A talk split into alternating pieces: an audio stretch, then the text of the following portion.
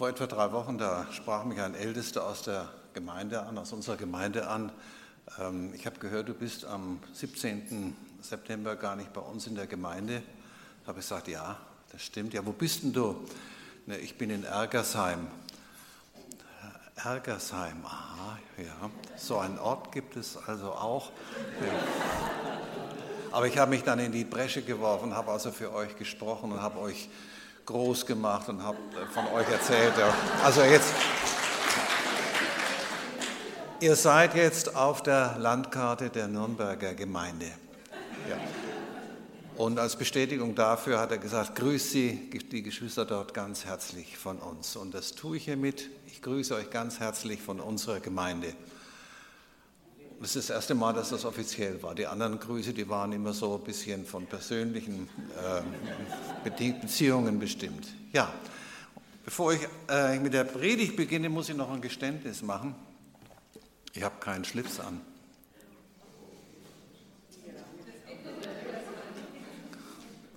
Im Sommer war ich in einer Gemeinde, das, die Gemeinde war, ist, ist eigentlich eine relativ konservative Gemeinde eine Brüdergemeinde, wo man viel von, den, von der Brüdergemeinde noch wiederfindet. Und keiner von denen hatte einen Schlips an. Ich war der Einzige. Da dachte ich, mit dir stimmt was nicht. Und dann habe ich das, dann habe ich das also korrigiert und habe ich mir den Mut zusammengenommen, bin also heute auch ohne Schlips da nicht. Und falls ihr mich nochmal einladen wollt, gebt mir Bescheid, ob mit Schlips oder ohne. Ja, und jetzt äh, zur Verkündigung. Darf ich euch bitten, das erste Bild zu zeigen? Ja, das ist es. Ja, da stehen also vier äh, Leute nebeneinander und jeder einzelne von ihnen denkt etwas ganz Bestimmtes über den Nachbarn.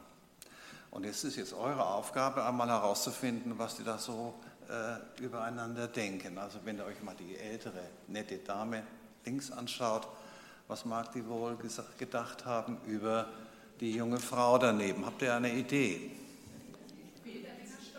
Bitte?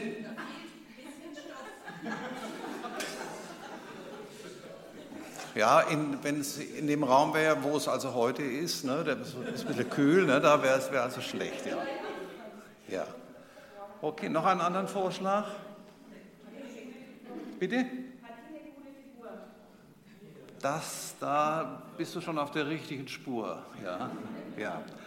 Also, Sie, ich gebe mal einen kleinen Tipp, damit es konkreter wird. Die ältere Dame sagt zu der Frau, wenn ich nur ihre Figur hätte. Ja. Und dann denkt diese junge Frau zurück an etwas, was also die linke Frau betrifft. Was mag die sich wohl gedacht haben? Das hat was mit dem Schmuck zu tun. Ne? Ja, wenn ich nur ihren Schmuck hätte. Ne? Ja. Und dann dieser junge Mann daneben. Wenn ich nur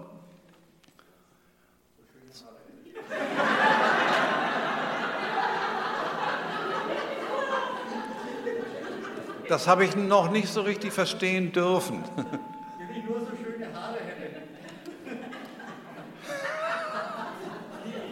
Also übersichtliche, ne? Ja, genau. Ja, ja, ja, ja. Wenn ich nur sein Geld hätte. Und der rechte, der rechte ältere Herr, ja, danke. Bitte? Wenn ich noch mal zu wäre. So ungefähr.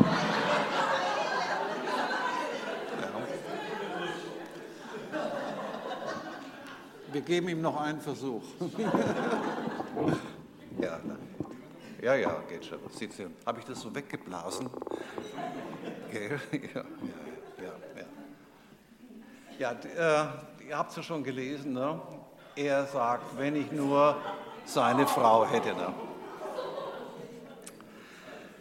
Ja, ihr Lieben, ne, so, so ist das mit uns. Genauer gesagt, so ist das mit dem Neid. Jeder hat etwas ganz Spezielles vorzuweisen, worauf er stolz sein kann. Aber jeder möchte auch noch das haben, was den anderen besonders auszeichnet. Und jeder kommt dann von dem Gedanken auch nicht mehr so richtig los. Ne? Das nagt dann an ihm und darüber denkt er ständig nach. Ja. Und das lässt ihn vergessen, dass, es auch etwas, dass er etwas hat, was auch wertvoll und wichtig ist für ihn. Und das geht schon im Sandkasten los. Der kleine Junge hat eine schöne bunte Schippe, das Nachbarkind hat die größere Schippe.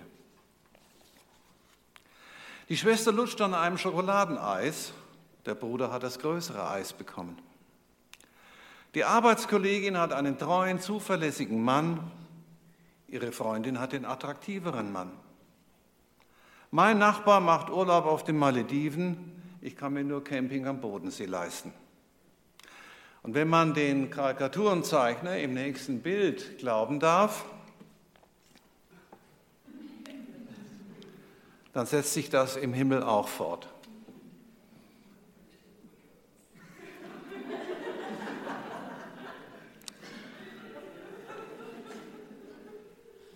Tja, ne? ihr lacht darüber, ne? aber das ist das Seltsame am Neid. Neid ist nur unangenehm bis schmerzhaft. Wer neidisch ist, wird von einer Mischung von Gefühlen der Minderwertigkeit und der Feindseligkeit heimgesucht. Und trotzdem, und trotzdem kommt man nicht los.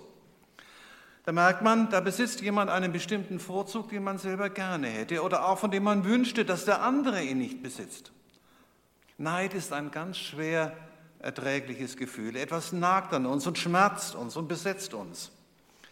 Von dem bekannten dänischen Theologen Søren Kierkegaard stammt der Satz, alle Not, alle Not kommt vom Vergleichen. Dieses ständige Vergleichen, sich vergleichen wollen und sich vergleichen müssen. Wenn wir doch nur in der Lage wären, auf das Vergleichen zu verzichten. Aber das ist eben so schwer, ne? das ist so schwer, fast unmöglich. Ihr bekommt jetzt von mir einige Informationen über den Neid, was sich also im Allgemeinen im, äh, in der Wissenschaft und in den, den, Untersuchungen dabei herausgestellt hat. Und dann wird es biblisch. Keine Angst jetzt. Ne? Ja, es wird biblisch. Nach einer Umfrage der Gesellschaft für Konsumforschung, die ist ja in Nürnberg beheimatet, muss es deshalb genauer wissen, da sind zwei Drittel der befragten Menschen neidisch auf andere. Zwei Drittel. Jeder zweite der Befragte gab zu, dass er öfter oder gelegentlich vom Gefühl der Missgunst auf andere heimgesucht wird. Und Neid verursacht nicht nur seelische, sondern auch körperliche Not. Nach einer anderen Untersuchung leiden fast 5% der Deutschen bei Neid unter körperlichen Beschwerden wie Magenschmerzen, Herzrasen. Fast 4% von ihnen klagen über Schlafstörungen. Und ebenso viele geben zu, dass sie sich in ihren Neidsituationen wie gelähmt fühlen. Das ist ja auch erklärlich. Ne? Neidische Menschen werden ihre eigenen Fähigkeiten ab, so sagen sie Psychologen. Und wer ständig darauf schaut, was andere haben, vernachlässigt das, was er selber hat und kann. Und so wird der Neid zu einem Spiegel meines eigenen Mangels.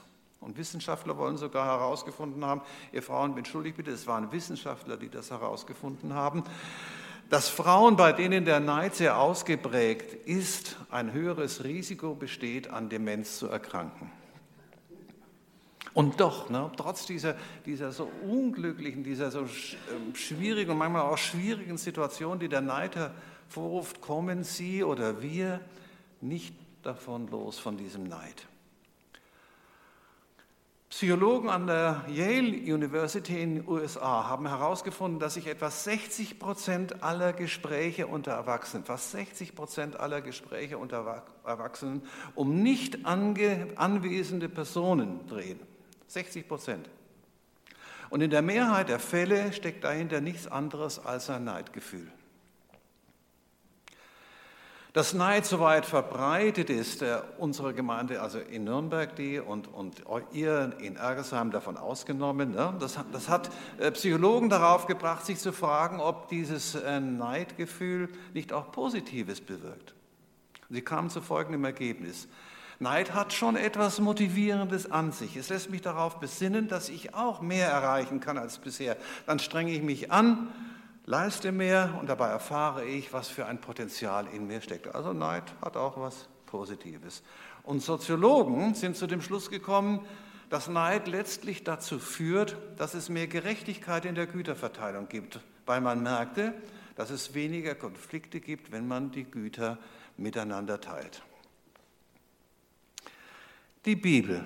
Was sagt nun die Bibel zum Neid? Die Bibel, ich sage es gleich eindeutig und klar, die Bibel ist weit entfernt davon, am Neid irgendetwas Positives zu finden. Wenn das Wort Neid auftaucht, dann wird der Neid verurteilt. Vom Alten Testament bis zum Ende des Neuen wird von den verheerenden Folgen des Neids berichtet und er wird in eine Reihe von schlimmen Fehlverhalten des Menschen gestellt. Kein er schlägt Abel aus Neid. Am Anfang der Trennung von Lot und Abraham stand Lots Neid auf den größeren Reichtum seines Onkels Abraham. Die Brüder von Josef werfen diesen Neid und Hass erfüllt in den Brunnen. Am Anfang der Morddrohungen und Mordversuchen des Königs Saul David gegenüber stand Sauls Neid auf den militärischen Erfolg von David. Und in Matthäus 27, Vers 18 erfahren wir, dass Pilatus genau wusste, warum die jüdischen Priester und die Schriftgelehrten Jesus überlieferten. Aus Neid. Jesu Tod hat seine letzte Ursache im Neid der Menschen. Und eine ganz radikale Bewertung erfährt der Neid in den Briefen des Apostels Paulus. Normalerweise ist es ja unsere Situation die, wir sind geneigt, den Neid als eine Schwäche zu empfinden, ein Fehlverhalten, das zwar nicht richtig ist und uns auch schadet, aber im Grunde doch nicht so schlimm ist. Eher ein Makel, der nicht sein soll, aber doch so oft anzutreffen ist, dass er zu unserer menschlichen Ausstattung zuzurechnen scheint. Aber im Grunde genommen stellt Neid nichts Schlimmes dar. Aber hört euch mal bitte jetzt folgende zwei Stellen aus den Briefen des Apostels Paulus an. Die eine Stelle steht im Galaterbrief, die andere im Römerbrief. Da haben wir schon die Stelle im Galaterbrief. Also es steht dort. Wenn ihr aber durch den Geist geleitet werdet, seid ihr nicht unter dem Gesetz. Offenbar aber sind die Werke des Fleisches. Es sind Unzucht, Unreinheit, Ausschweifung, Götzendienst, Zauberei, Feindschaften, Streit, Eifersucht, Zornausbrüche, Selbstsüchteleien, Zwistigkeiten, Parteiungen, Neidereien, Trinkgelage, Völlereien und dergleichen. von denen sage ich euch im Voraus, so wie ich es vorher sagte, dass die, die so etwas tun, das Reich Gottes nicht erben werden. Und in Römer 1, Vers 28 bis 32 lesen wir, und wie sie, das sind diejenigen, die zwar Gott kennen, aber gottlos leben, es nicht für gut fanden, Gott in der Erkenntnis festzuhalten, hat Gott sie dahingegeben, in einem verworfenen Sinn zu tun, was sich nicht ziemt. Erfüllt mit aller Ungerechtigkeit, Bosheit, Habsucht, Schlechtigkeit, voll von Neid Mord, Streit, List, Tücke, Verbreiter, übler Nachrede, Verleumder, Gotteshasser, Gewalttäter, hochmütige Prahler, Erfinder böser Dinge, den Eltern Ungehorsame, Unverständige, Treulose, ohne natürliche Liebe, Unbarmherzige. Obwohl sie Gottes Rechtfertigung erkennen, dass die, die so etwas tun, des Todes würdig sind, üben sie es nicht allein aus, sondern haben auch noch Wohlgefallen daran, das zu tun. Jetzt schauen wir uns einmal diese beiden Auflistungen an. Da muss man, wenn man das tut, dann muss man etwas ganz Bestimmtes feststellen. Paulus nennt hier ganz schlimme Dinge, kriminelle Straftaten wie Mord, Gewalttaten, üble Nachrede, aber auch Verhaltensweisen, die sicher abzulehnen sind, die man aber auch nach unserem Empfinden mit Verbrechen doch nicht wirklich gleichsetzen kann. Denken wir zum Beispiel an Prahlereien. Wer tut das nicht gerne? Streit, wie gerne verfallen wir in Streit, ungehorsam den Eltern gegenüber, ihr jungen Leute. Treulosigkeit und schließlich auch Neid. Und das in zwei Aufzählungen. Und dabei ist Folgendes festzustellen, alle diese Bedingungen, alle diese kriminellen und nicht kriminellen Verhaltensweisen werden von ihm gleichermaßen bewertet. Er schreibt hier nicht davon, dass Verbrechen zwar schlimm sind, aber die anderen Handlungen, mit denen wir unsere Mitmenschen belasten, unter Druck setzen, sie nicht, so, sie nicht zur Entfaltung kommen lassen und, und Neid auch wieder in uns Raum geben, die sind nicht so schlimm. Das ist nicht so schlimm. Man muss sie zwar nennen oder kritisieren, aber irgendwie sind sie doch verständlich und gehören halt zu unserem Menschheit, Menschsein und sind daher nach unserer Meinung entschuldbar. Niemals, ne? Niemals würden wir Verhaltensweisen wie Ungehorsam, Treulosigkeit, Härte anderen gegenüber mit Handlungen gleichsetzen, die jeder mit gesundem Menschenverstand als kriminell bezeichnet, wie etwa Mord, Betrug oder Gewalt gegen andere. Der Apostel Paulus tut das.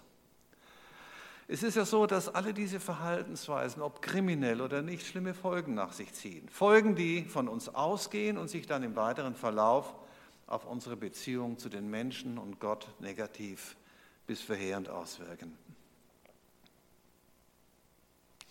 Alle diese in den beiden Bibelstellen genannten negativen Verhaltenweisen, ob kriminell oder in unseren Augen bloße Entgleisungen wie Zornesausbrüche oder, oder Prahlereien oder diese, diese schreckliche, kaum aussprechbare Handlungsmotiv Gotteshasser, wie in der Römerbriefstelle erwähnt, die fallen unter dieses Urteil. Diejenigen, die sich so verhalten, sind des Todes würdig, beziehungsweise werden das Reich Gottes nicht erben. So dieser Römer- und Galaterbrief. Paulus bewertet alle, ne?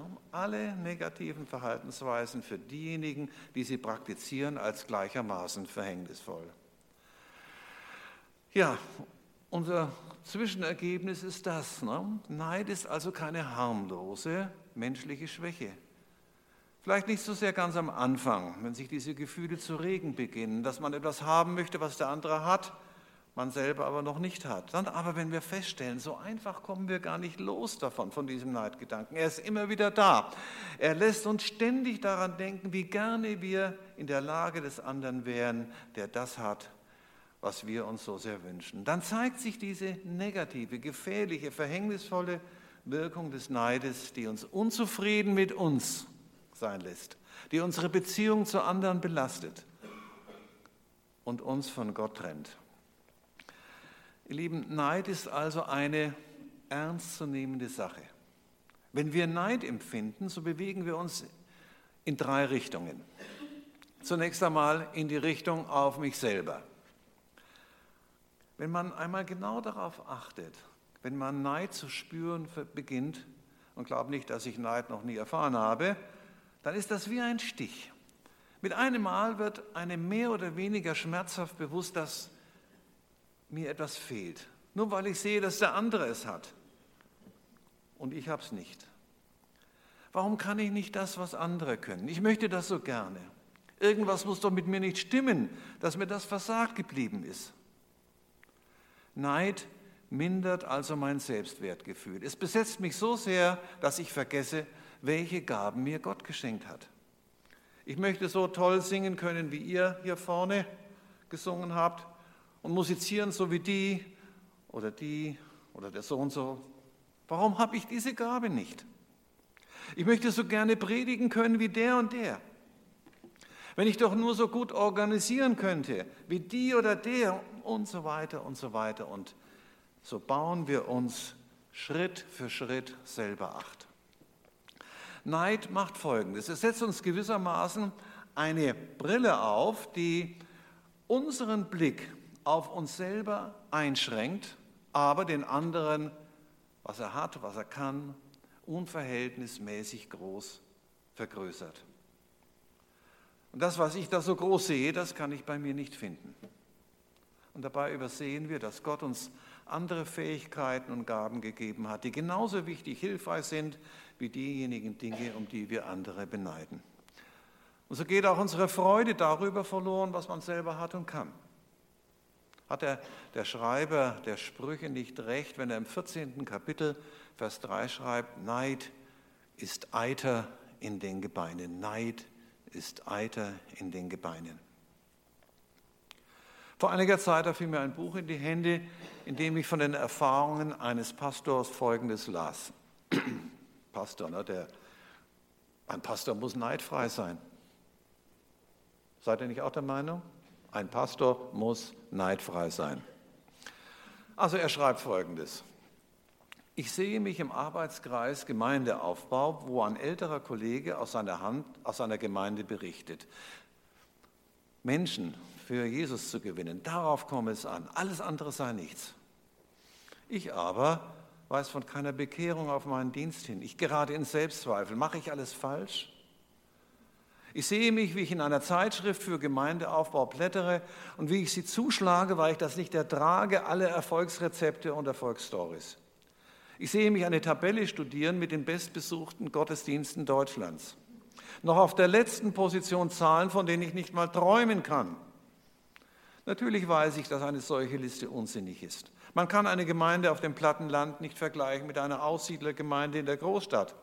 Mein Verstand weiß das, aber der Schaden an meiner Seele ist angerichtet. Ich fühle mich unfähig, ein Versager. Und da ist sie, die Mischung aus Neid, Selbstzweifel und Schuldgefühlen. Es nagt und bohrt. In Klammern kurz mal eine Testfrage an uns alle.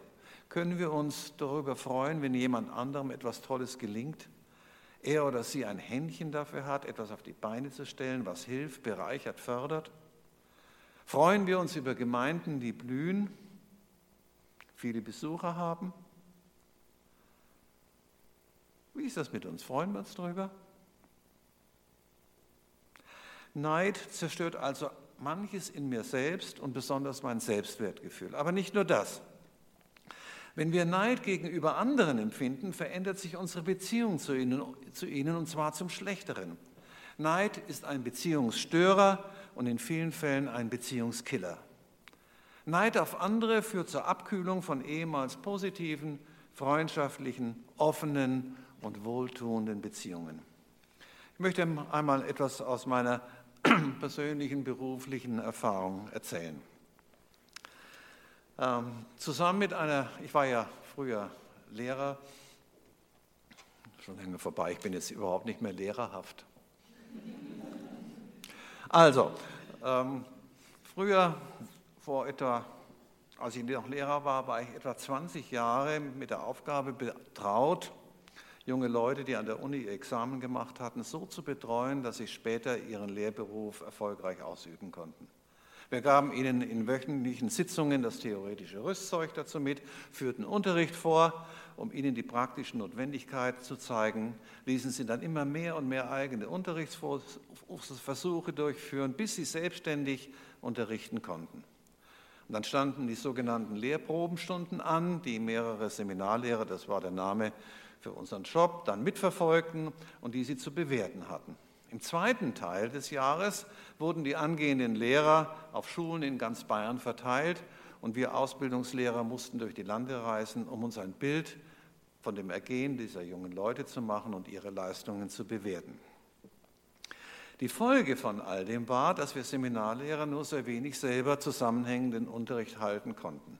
Den übernahmen dann einfach die neu angekommenen jungen Lehrerkandidaten.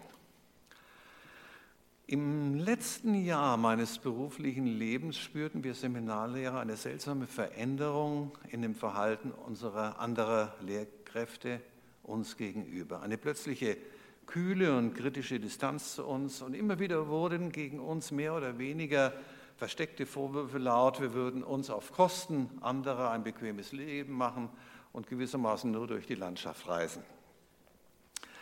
Einer unserer Seminarkollegen, der es auch sonst gewohnt war, die Dinge direkt anzusprechen, sagte dann diesen Kollegen einfach ins Gesicht, ihr seid ja bloß neidisch.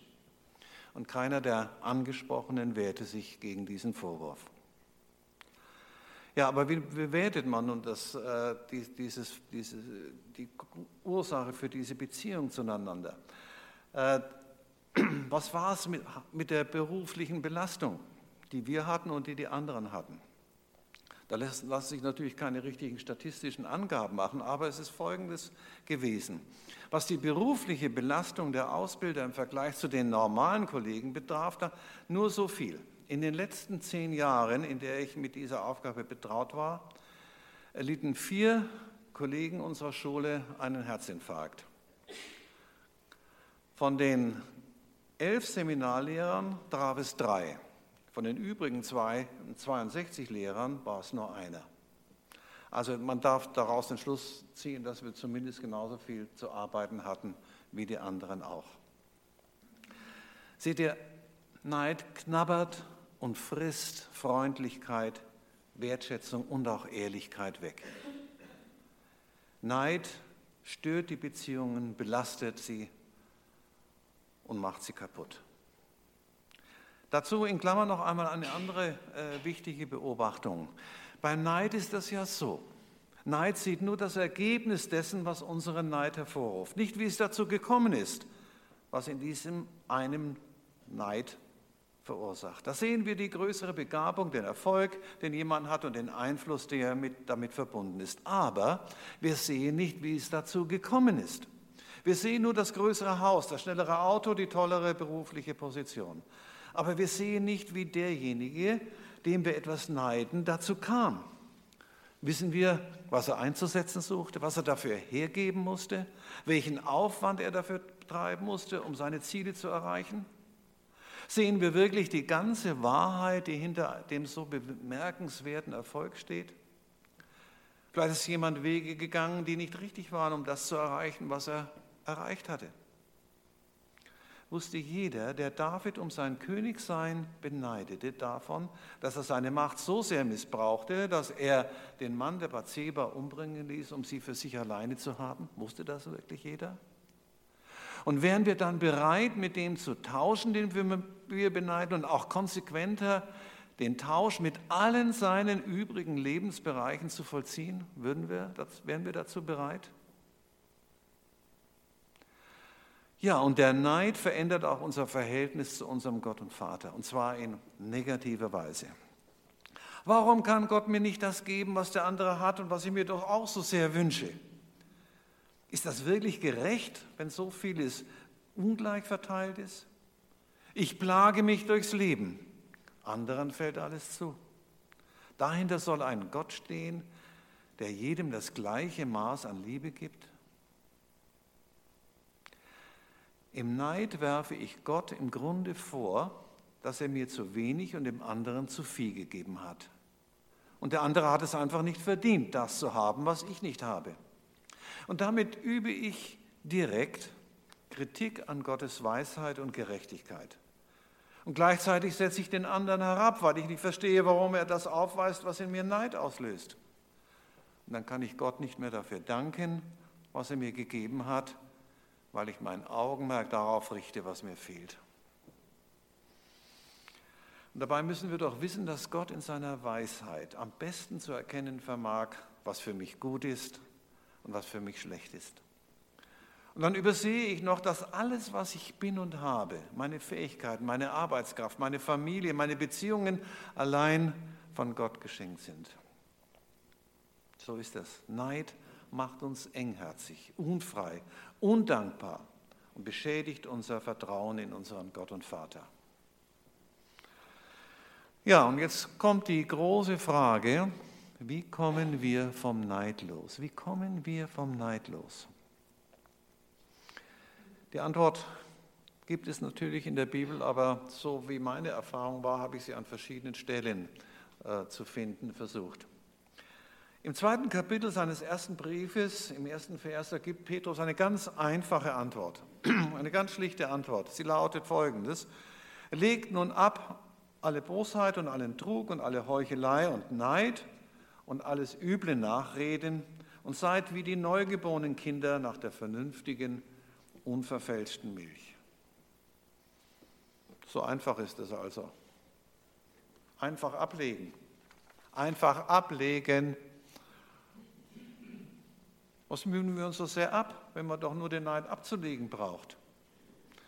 Tja, so ist es halt. Ne? Unsere Erfahrung ist eine ganz andere. Wir werden ihn nicht so leicht los, den Neid. Einfach nur ablegen geht nicht. Oder doch? Die gute Nachricht zunächst ist die, neidlos werden ist möglich. Nach Petrus ist es möglich, dass keine Neidgedanken mehr bei uns aufkommen. Und ich denke, Petrus hat mit dieser Bibelstelle recht, so, so, so wenig nachvollziehbar sie uns auf dem ersten Blick zu sein scheint.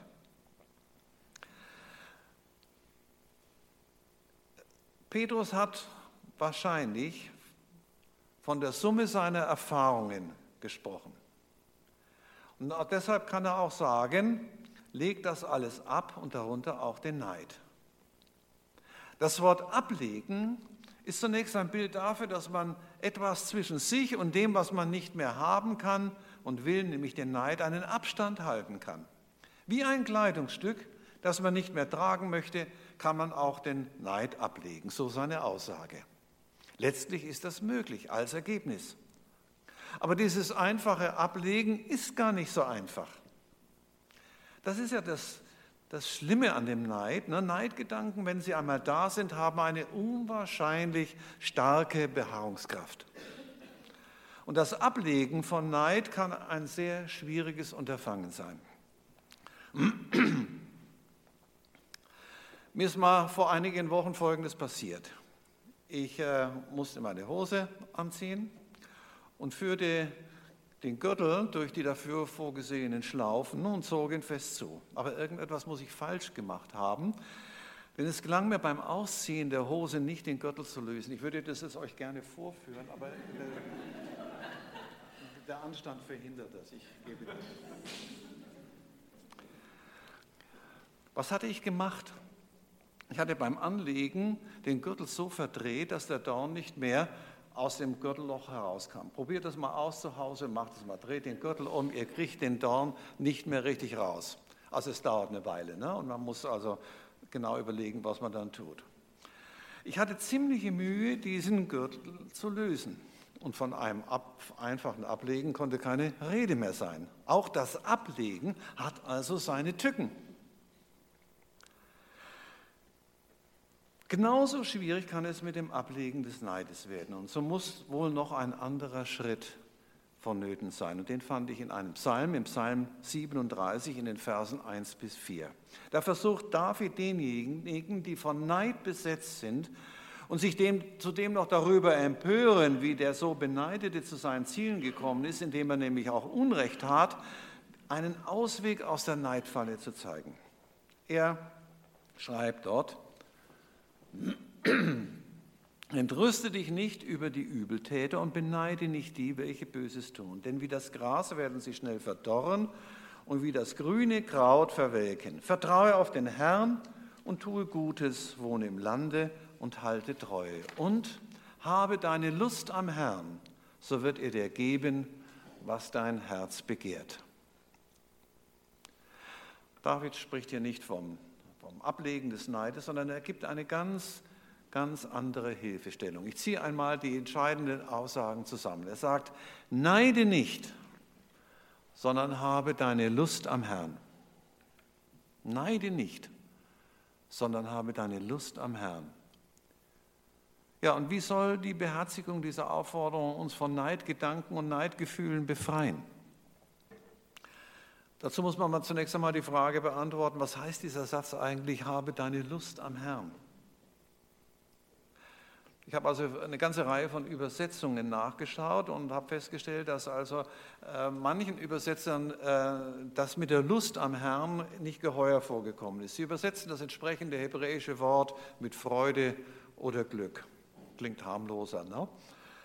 Also habe deine Freude am Herrn oder habe beziehungsweise genieße dein Glück am Herrn. Wenn man genau auf das hebräische Wort schaut, das so oft mit Freude übersetzt wird und, und mit, mit Glück, dann heißt das eigentlich genieße. Lass dich verwöhnen. Also genieße den Herrn und lass dich vom Herrn verwöhnen. Es ist ja so, diese Ausdrücke Lust haben oder genießen oder sich verwöhnen drücken aus eine vollständige, durch nichts zu übertreffende Erfüllung dessen, was man sich wünscht, was man möchte. Neben Lust und Genuss und sich verwöhnen lassen gibt es nichts, was diese Beziehung zu dem, der dies alles schenkt, verbessern, reicher, vollkommener machen könnte. Wenn man zum Beispiel etwas genießt, dann gibt es nur das, was diesen Genuss verschafft. Genieße ich ein Stück Schokolade, dann fühlt dieser Genuss mich zu 100 Prozent aus, vollständig. Dieser Genuss ist im Augenblick des Genießens nicht zu toppen. Probiert es aus. Heute Nachmittag Schokolade essen. Oder gleich nach dem Gottesdienst. Ja. Gott lädt uns ein, ihn zu genießen, uns von ihm total verwöhnen zu lassen. Er lädt uns ein, alles, was wir uns wünschen und im tiefsten wollen, bei ihm zu finden. Du willst Ruhe finden? Kommt zu mir, ihr mühseligen und beladenen, und ich will euch erquicken. Matthäus 11. Du willst auch das haben, was dein Nachbar hat? Bei ihm, bei Gott findest du mehr. Er krönt dich, er krönt dich, macht dich zum King, zum König mit Güte und Erbarmen. Psalm 103, Vers 4. Was willst du mehr? Nun ist es so, Lust an etwas haben, etwas genießen, sich verwöhnen lassen, ist nur möglich, wenn man das, was man bekommt, auch gerne hat, wenn man das auch, was man bekommt, liebt. Und wenn man den liebt, der uns das gibt. Ohne Liebe geht es nicht. Was man genießt, das liebt man. Woran man seine Lust hat, das liebt man. Wovon man sich verwöhnen lässt, das liebt man. Und wer liebt, neidet nicht. Wer liebt, ihr Lieben, neidet nicht.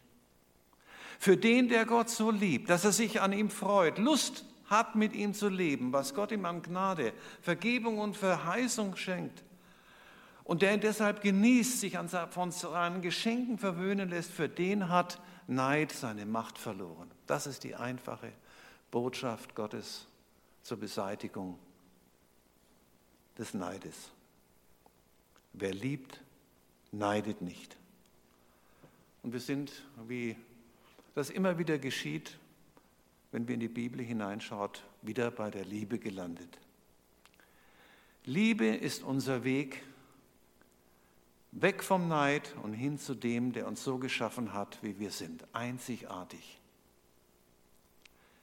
Ihr Lieben, wir alle sind Unikate Gottes. Er hat für jeden von uns anders ausgestattet mit dem, was wir brauchen. Und so ist es richtig und so ist es gut. Wir brauchen uns nicht mit anderen zu, zu vergleichen. Gott liebt uns alle gleichermaßen. Damit hat der Neid keinen Grund. Wer liebt, neidet nicht. Wer Gott liebt, neidet nicht. Und damit bin ich am Ende, aber nur fast am Ende. Ich habe noch zwei kleine Tipps. Der eine ist etwas allgemeiner und der andere ist ganz konkret. Der erste Tipp, wenn wir spüren, da regt sich bei uns so etwas wie Neid in uns, dann sollten wir dem nicht nachgehen, sondern einfach nüchtern uns fragen, was hat jetzt der Neid in mir ausgelöst? Will ich wirklich Gott einen Vorwurf machen? Will ich ihm einen Vorwurf machen, dass er mir nicht das gegeben hat, worauf ich jetzt gerade neidisch bin? Will ich das wirklich? Und diese Antwort darauf kann nur ein Nein sein und die Bitte an Gott, mir diesen Neidgedanken zu vergeben. Und das Zweite, das ist wirklich jetzt ganz konkret und ganz praktisch. Sage zu demjenigen, der etwas hat oder kann, was du nicht hast oder nicht kannst, nicht, ich beneide dich. Sag zu ihm einfach, ich freue mich für dich. Amen.